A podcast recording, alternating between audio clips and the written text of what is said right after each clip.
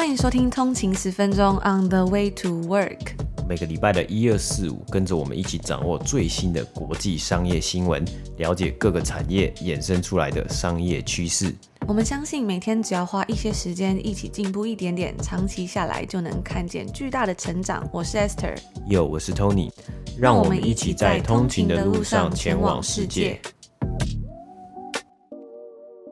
大家早安，今天是十月一号，星期五，欢迎回来通勤十分钟。大家早安。那当然是这个礼拜辛苦了嘛，就是辛苦了一个礼拜的工作日，今天终于又来到礼拜五啦，而且今天也是十月的第一天了，时间真的过得非常快，来到了二零二一年第四季的第一天了。那在今天呢，我们也会在节目里面跟大家分享到，在这个第三季总共发生了一些什么样的事情啊，以及一些我们觉得很值得跟大家分享的内容。另外啊，我们之前的讲座商业新闻一零一的抽书活动的抽奖活动都已经抽出喽，所以大家记得可以去看一下自己的信箱有没有收到信。那我们今天呢也会抽出之前订阅付费 VIP 的这个抽书活动，总共会抽出十本我们上次跟大家分享的亚马逊创办人 Jeff Bezos 的这本书《创造与漫想》。那我们也有发现呢、啊，还有一些付费订阅的 VIP 还没有加入我们的专属群组嘛，但也别忘了可以去加入哦。我们的链接呢也都有放在我们的 show notes 里面。那也非常感谢大家踊跃的参与啊！我看到有很多通勤族都留下了自己最近在看的什么书，或是最近看到一些觉得很不错的一段话。那我们也会把这些书的内容整理好之后再分享给大家。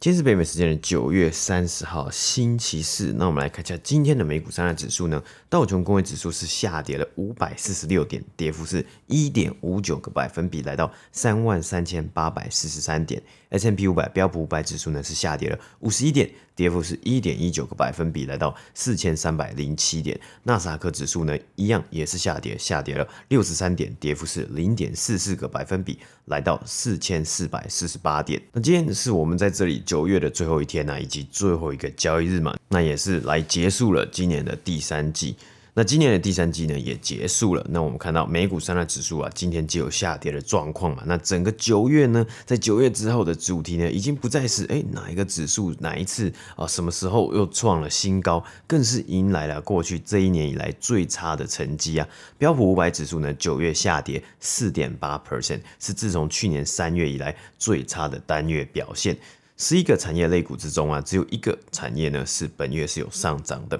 纳斯达克指数呢，一样也是缴出了疫情以来最差的表现啊，九月下跌了五点三 percent。那道琼工业指数呢，则是单月下跌四点三 percent，为二零二一年最差的成绩。因为我们从去年呢就开始观察的这个股市啊，看起来一路到现在，我们讲过很多次，哎，我们在疑问呢，大家就是在关注说，这个因为疫情以来的动能，有一些动能呢，或者股市上涨的动能呢，似乎渐渐在消失嘛。那特别是九月有几个大事件来影响了整体的情绪啊，包括这个中国的恒大集团的一些财务危机嘛，到全球供应链的问题啊，很多的市场。可能会发生今年圣诞节收呢，也就是在不到大概三个月，诶，不到三个月，大概是两个多月的时候呢，这个圣诞节购物季。买不到礼物的状况很有可能会发生、啊。那如果有兴趣的通勤族呢，我们在本周的订阅付费集数中也有分享到这些新闻。那在过去这一季的财报季之中，很多的公司啊，虽然还是有成功的击败预期啊，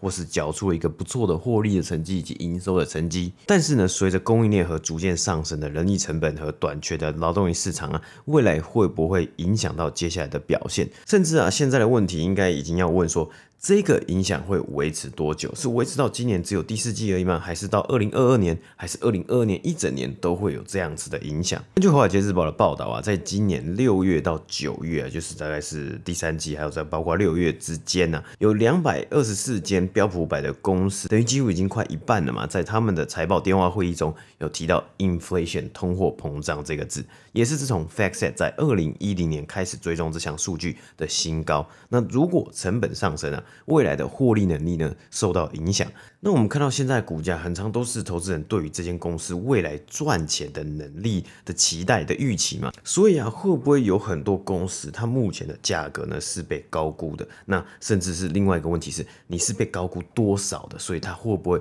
真的是来一个修正呢？像是我们看到这个九月的这个下跌嘛。那因此啊，许多经济经理人呢是提到，或许前方的路啊，进到了第四季，甚至进到明年会更加的颠簸，会有更多的波动啊。那以七八九月今年第三季来看，道琼工业指数是下跌一点九 percent，纳斯达克指数呢是下跌零点四 percent，而标普五百指数呢则是微幅的上涨。那虽然本月啊有下滑将近五 percent，但是该指数呢今年还是上涨了将近十五 percent。而个股方面呢，今天我们也看到前几个交易日有上涨的能源和金融类股呢，有下降的趋势啊。高盛呢，Goldman Sachs 大概下跌了一点七 percent，而 JP Morgan 呢，大概下跌一点三 percent，Diamondback Energy 呢是下跌一点四四 percent。那今天周四呢，经济数据的部分，上周美国首都申请失业补助人数呢是来到三十六万两千人，那高于经济学家预估的三十三万五千人。而在十月八号呢，也会释出最。新的就业报告。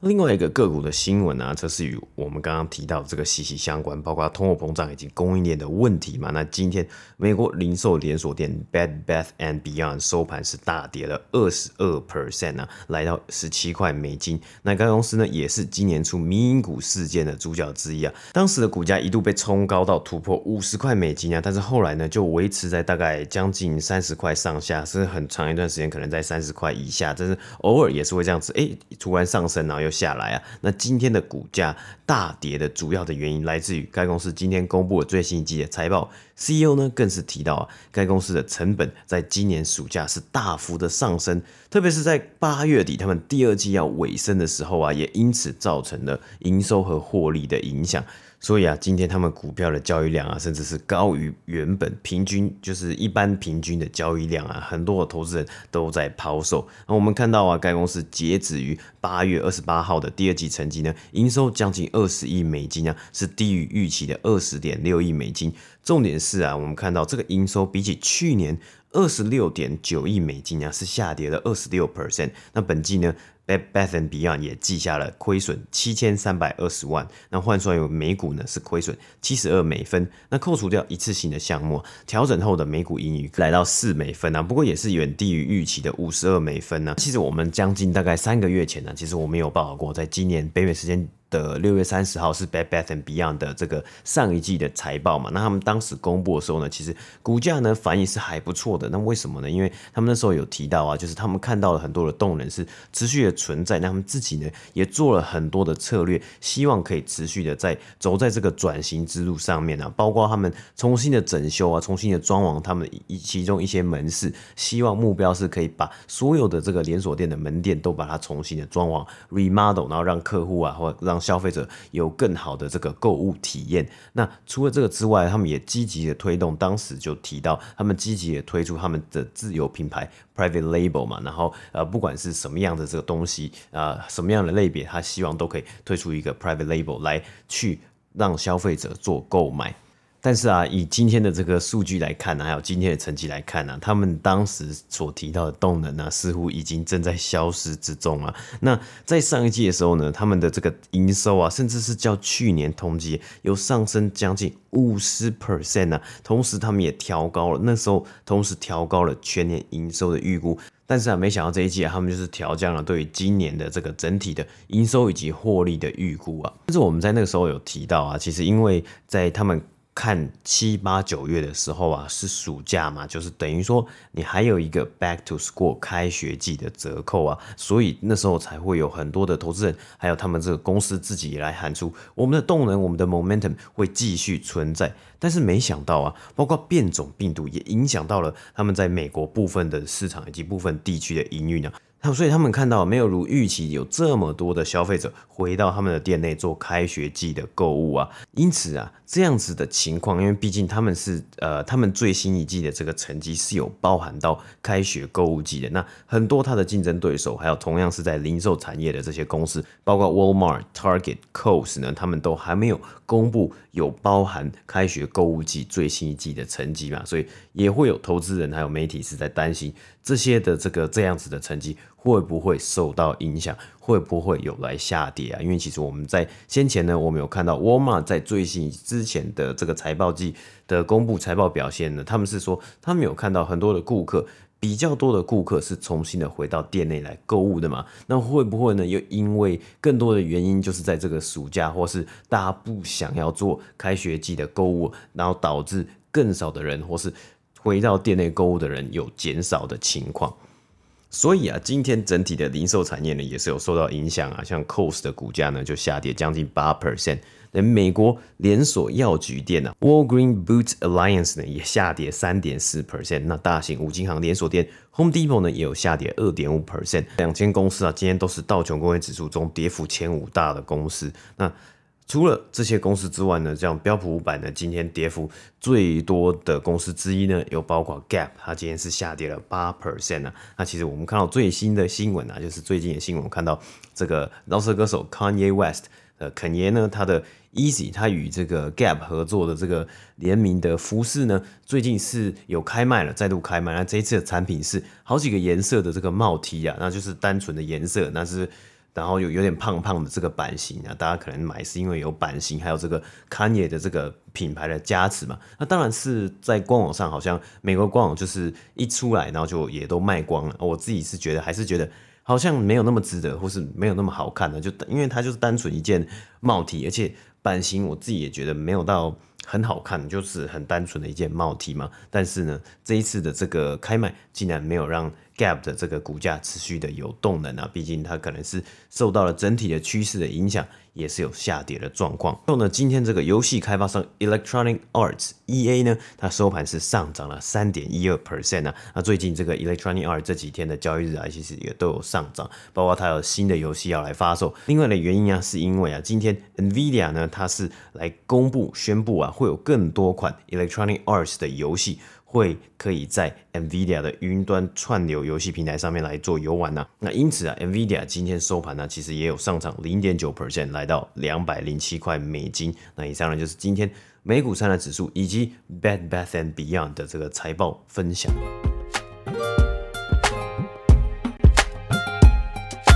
今天是十月的第一天，也是二零二一年第四季的开始。那在上一季的时候啊，我们跟大家分享到了很多有趣的新闻，像是崩溃的供应链问题。由于疫情导致在亚洲呢，许多的工厂都被迫关门，让整体进度更加的拖延，推高了通膨率，也让许多人买不到商品啊，或者是延期到货。那根据一项新的预期表示说，今年的晶片短缺呢，将会造成两千一百亿美金的损失。Nike 也表示说，他们在越南的。鞋厂有八成是已经关闭了，而在本月啊，等待进入洛杉矶港以及长滩港等临近港口的货柜船的数量呢，已经来到了历史新高，有六十五艘货柜船。那第三季呢，我们也谈到非常多，也就是有关于 Delta 变种病毒的部分，因为 Delta 的高传染性导致疫情案例再次飙升。这一次的飙升呢，也让政府以及企业更加迫切的要求员工要来接种疫苗。虽然一些大公司在很早的时候就强制说要来接种疫苗，但是后来拜登政府表表示说，只要有一百名或者是一百名以上的员工的公司呢，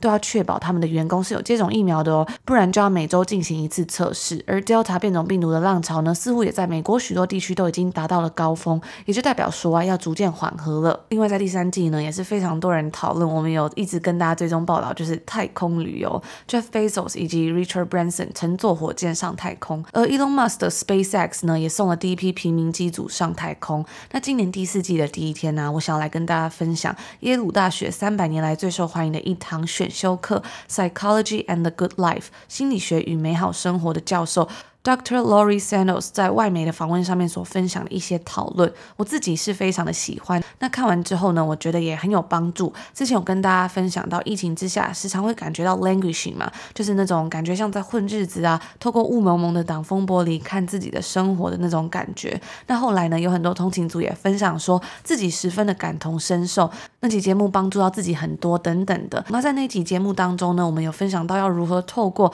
mastery mindfulness 以及 mastery 建立心流 flow，克服那种无力感。而今天呢，我们再来分享一些要如何让生活能够感到幸福的一些小建议。希望能够带给跟我有一样的感觉的人一些帮助，或者是希望生活可以更加建立仪式感以及幸福感的人。那这个教授在这场选修课中呢，探讨做决策背后的科学，以及一个充实的人生到底是由什么样的东西所组成的。在八月份的时候啊，该教授广受好评的 Podcast 频道也有发布最新一季了。那有兴趣的通勤族呢，也可以去收听看一看他的 Podcast，叫做 The Happiness Lab，就是幸福研究室。那不知道大家有没有那种经验，像是出去玩的时候啊，或者是朋友聚会。的时候，总是要先拍出漂亮的照片，或者是发现实动态啊，而没有办法真正好好享受到当下。那首先在访问中呢，他们谈到的第一个问题就是跟拍照有关系。这个问题就是说，基于我们对于回忆以及幸福之间的关系的了解，到底在假期之中呢，到底要拍多少张照片才是一个最好的数量？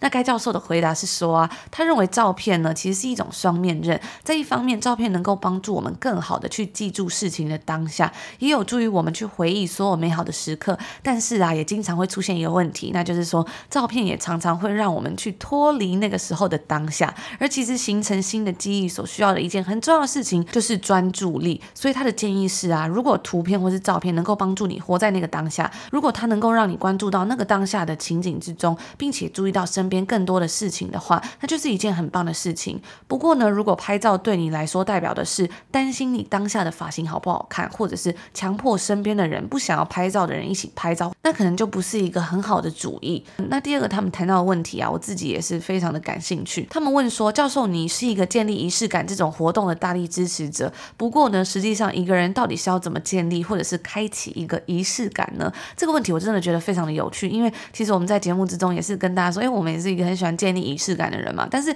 其实有时候到后来会发现说，哎，到底要怎么建立仪式感？其实真的是一个蛮难的事情，毕竟我们每天做的事情就是那些嘛。那他就回答到说，仪式感的美好之处就是在于说，当生活中的任何一件事情都能变成一种仪式，只要它对你是有意义的。比如说，你早晨的第一杯咖啡，或者是用一个你特别喜欢的马克杯喝咖啡，可能都是一种仪式。在散步的时候收听你最喜欢的 podcast，可能也是一种仪式。关键是在于说，你决定要做什么样的事情来当做这个仪式。还有一个，我觉得对我来说，我觉得非常非常重要，就是并且坚持每次都以这样的方式做下去。因为刚刚有提到嘛，有时候每天我们在做的事情就这么多，说要怎么去建立仪式感，有时候就会觉得好像蛮难。毕竟日复一日都做一样的事情，那他是不是就没有仪式感了？可是他这边讲到是，你要每次都坚持以这样的方式做下去。我觉得那种感觉就是，比如说你在散步的时候收听你最喜欢的 podcast 那种感觉吧，你就知道说，哦，你是在做一件你自己喜欢的事情，那这是一个你最喜欢的 podcast，所以你就联想到是一个很美好的那种感受。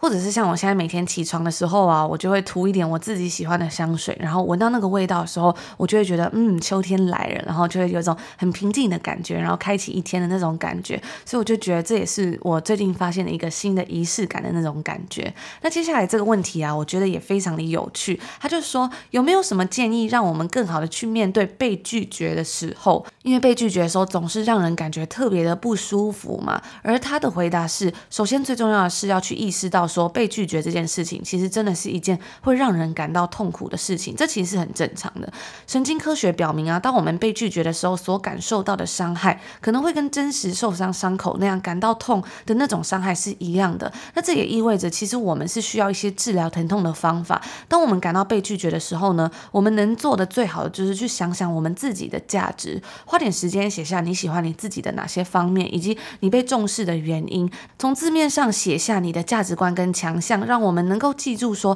自己为什么重要。那第二个方法呢，就是获得一些与社群的连接，和那些真正关心、在乎你的人见面。如果没有办法真实实体的见面的话，那也能做一些所谓的 social snacking，就是零食这个字嘛。你可以看看身边亲近的人的照片，那就像当你在肚子饿的时候啊，你会想要吃点心嘛。而这种 social snack 就是让你能够感到好一点，就是比如说你在感到挫折、你在感到孤单，或是被拒绝，让你感到很伤痛的时候，就。吃一点这种社群小零食，让你自己能够感觉好一点点。那接下来他们问到的下一个问题是说，要怎么知道自己是什么时候感到快乐？有没有一个量化的方法？那他的回答是呢，要知道自己是否快乐，其实最好的方法就是问自己说，我现在感觉怎么样？那其实我觉得这个问题真的还蛮重要，因为我发现其实很多时候我们好像都不太会去问自己说，我感觉怎么样？是直到有一些真的有一些情绪出来了，比如说就是情绪非常强烈的时候，我们才会去想这些问题。但是有时候其实有一点点征兆啊，一点点不舒服或者什么时候，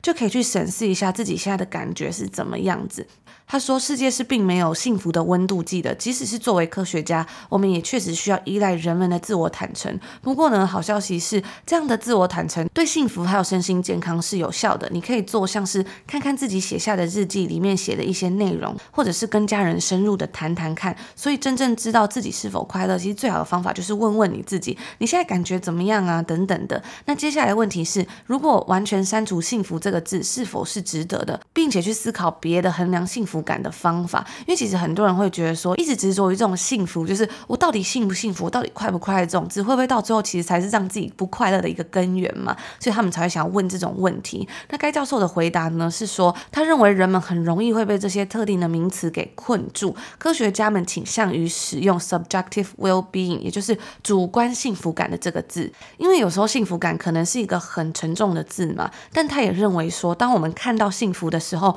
我们其实就会明白什么是。幸福了，也就是说，当我们看到幸福，当我们感觉到幸福跟快乐的时候，其实我们就知道，嗯，就是这个东西了。所以也不必要去特别于执着于这个字的表面上的意思。你自己觉得幸福，你自己觉得快乐那个东西，那它就是真的 happiness。下一个问题是以研究幸福为生的人，会不会比没有这样做的人更加的幸福？因为这个教授他就是在开这样子的课程嘛。那他就回答说。我想这个问题要问的是，我是否有真的因为研究幸福而感到更加的快乐？那他说答案是肯定的。自从教了这门课以来啊，他在衡量幸福感的这个量表上面有十分嘛，那他在上面总评分是提高了一分。成为幸福课程的教授的一大好处是，自己必须要去实践自己所宣扬的，不然就会发现其实事实可能不会这样，也就没有说服力啦。你自己都不相信的事情，或是你自己都不这样觉得事情，你怎么能去说服别人？你等于说你只是可能在自欺欺人而已嘛。而且你当你这样做的时候，其实是很容易被拆穿的。那他就表示说啊，这让他花了更多的时间去感激自己的生活，更多的时间去冥想。那接下来呢，他们就问说，你花了多少时间去研究非人类动物？在观察人类的行为的时候呢，你会不会觉得哇，我只是在看一群猴子？我觉得这个非常的好玩。那他就开玩笑的回答说，老实说呢，这种情况经常会发生在一些学校的会议上面。他认为啊，当你特别去研究灵长类动物的时候，会了解到其实人类最终就只是动物而已。很多时候我们所担心的事情，其实都来自于我们的生物本能。那最后最后啊，他分享了一句话给大家，我自己觉得非常的喜欢。他说：“怀着感恩之心，将所有来到你身边的一切都转化为幸福。”那以上呢，就是今天我来跟大家分享。今天是二零二一年第四季的第一天嘛，今年二零二一年呢，也只剩下了三个月。我们在年初跟大家分享了很多要如何定定目标，如何实现目标嘛。那在今年的最后几个月里面呢，我想有件很重要的事，就是要去回想过去这一年中有没有什么值得感恩，或者是让你感到幸福的事情。然后去好好的整理一下，让自己更有能量，继续去面对下一年。那以上呢，就是我们今天星期五要跟大家分享的所有内容啦。希望大家听完今天的节目呢，能够有一个好心情，然后也希望我们今天分享的东西能够让大家应用在生活里面。比如说要怎么样建立仪式感啊？像前几天呢，我就有收到一位通勤族的留言，那他就说，Tony 跟 Ester 的声音真的很温暖，搭配着你们的声音跟丰富的内容，总能让我充满能量的开启一天的工作。知道远方的你们很努力，让我知道自己也不能放弃，要坚持着进步。谢谢你们辛苦制作的内容，真的收获良多。我觉得有时候知道有一群人跟自己一起努力的感觉啊，总好过真的是觉得自己一个人孤军奋战的感觉吧。有时候会觉得像我们在国外的时候。时常会觉得说，哎，特别的孤单啊，或什么。但是真的是告诉自己说，嗯，还有很多的通勤族都跟我们一样，在各个岗位努力着的那种感觉。我觉得就是让自己每天能够在上紧发条，然后往前走的那种感觉。那除此之外啊，今天也跟大家分享到这种幸福感跟仪式感嘛，我就有分享到最近早上起床的时候，我都会很喜欢涂一点香水，然后我就买一个新的味道的香水嘛，比较木质调，让自己觉得说，哎，秋天来了。那今年又到了第四季嘛，要用什么样的心情去面对最新的，以及就是。是让自己有感觉到这个时序在渐进，而不是每天都有一种日复一日的感觉。我觉得也还蛮重要的。对啊，所以我们在这个节目上面啊，跟大家讲，哎，今天呢，就是今天是什么什么样的日子啊？或是我们在呃，有点像是在 count down，说，哎，今年即将要结束了，或是哎要进入了第四季啊。我觉得就是一个很。比较明确的这个分割嘛，不然大家有时候真的是像 Esther 讲的，哎，你如果日复一日啊，就可能你每天都在工作，你每天都去上学的话呢，很容易时间过了，然后发现，哎，好像好像很多东西都没有记录下来。那这些仪式啊，或是这些生活的，就是你特别花一点心思去记录一下，这样子今天是什么样的日子的时候呢，会让你觉得好像今年过得哎还蛮多彩多姿，或是你可以真的感受到时间的变化。像我们每天在录嘛，结果这三个月过完呢，发现暑假要过完了，今天已经。呃，台湾时间是十月一号了。那我们在这里呢，今天的天气也慢慢变凉了。大家路上呢，大家都已经穿长裤、穿长袖，甚至要把外套、大外套都拿出来了。大家如果收听我们之前每一集的话呢，就会记得我们每天都在播报这个温度嘛。之前从十八度开始播，从二十几度啦，二十几度开始播到现在，后来好像十五度嘛。那今天我早上起床，我看到手机是十三度，我真的是差点没有吓傻。我想说，天哪，十三度是什么天气？现在不是才十月，我们这边还九月三。三十号诶，竟然就十三度了，赶快要把那个羽绒衣都拿出来了。那我觉得我自己是还蛮怕冷的啦，只是因为我觉得在多伦多这边，很多外国人真的好像。都没有那么怕冷，所以我就有时候很想穿那个羽绒衣，可是羽绒衣很大一件，有时候穿在路上觉得哦，好像不太好意思，就是觉得自己怎么怎么这么夸张，十三度就要穿羽绒衣，应该要零度才要穿之类的吧？那我觉得到了这个秋冬啊，也是一个很值得去反思的季节，就是去想一下说今年到底做了什么事啊，或者是去好好让自己心情沉淀下来，所以才在这边跟大家分享今天这个有关于幸福感的东西。前几天我们有在 IG 上面跟大家分享啊，因为最近到了秋天嘛，加拿大最有名的呢就是枫叶，就是。秋天的时候，这些枫叶都会转红，然后就有一个网站呢、政府的网站上面都会显示说哪边的国家公园现在的枫叶是什么颜色，可能是绿色，可能是黄色，然后可能是红色或是 orange 橘色这样子。所以如果想要去赏枫的人，就可以看说，哎，现在那个枫叶什么颜色？那你想要看什么颜色的枫叶，就可以去什么样的国家公园。所以大家别忘了可以追踪我们的 IG，就可以 follow 到最新的消息。那除此之外，我们也有分享到一句我最近也是非常喜欢的话，我觉得在今天的最后就分享给大家。他是说啊，过了三四十岁才注意到，说年轻时读的书、看的电影、听的音乐、看到的艺术，在各种地方得到的知识、经验，都会化为自己的助力。所以在年轻的时候呢，应该做的不是存钱，而是在文化领域上多下功夫。所花的钱是一定会有回报的。那我觉得我也非常喜欢这段话。当然不是说不要存钱啊，存钱还是一件非常重要的事。但是我觉得在年轻的时候啊，真的是要多花一些时间或者是心力，投入在可能你自己感兴趣的事情上面，或者是可能看。书啊，看电影或是艺术等等，真的都会化作不同的形式回到身上。所以我觉得关心自己的心理健康啊，或者这种幸福感的事情，也是就是花一些时间去了解，说要怎么样让自己生活得更快乐、更幸福，其实也是一件很重要的事。那在今天十月的第一天就分享给大家。那今天是礼拜五嘛，所以明天就是周末了，大家也是辛苦了一个礼拜，努力的工作。我们就在这边祝福大家有个愉快的周五开始，然后先预祝大家有个愉快的周末。我们就下礼拜见喽，下周见，拜拜。拜拜。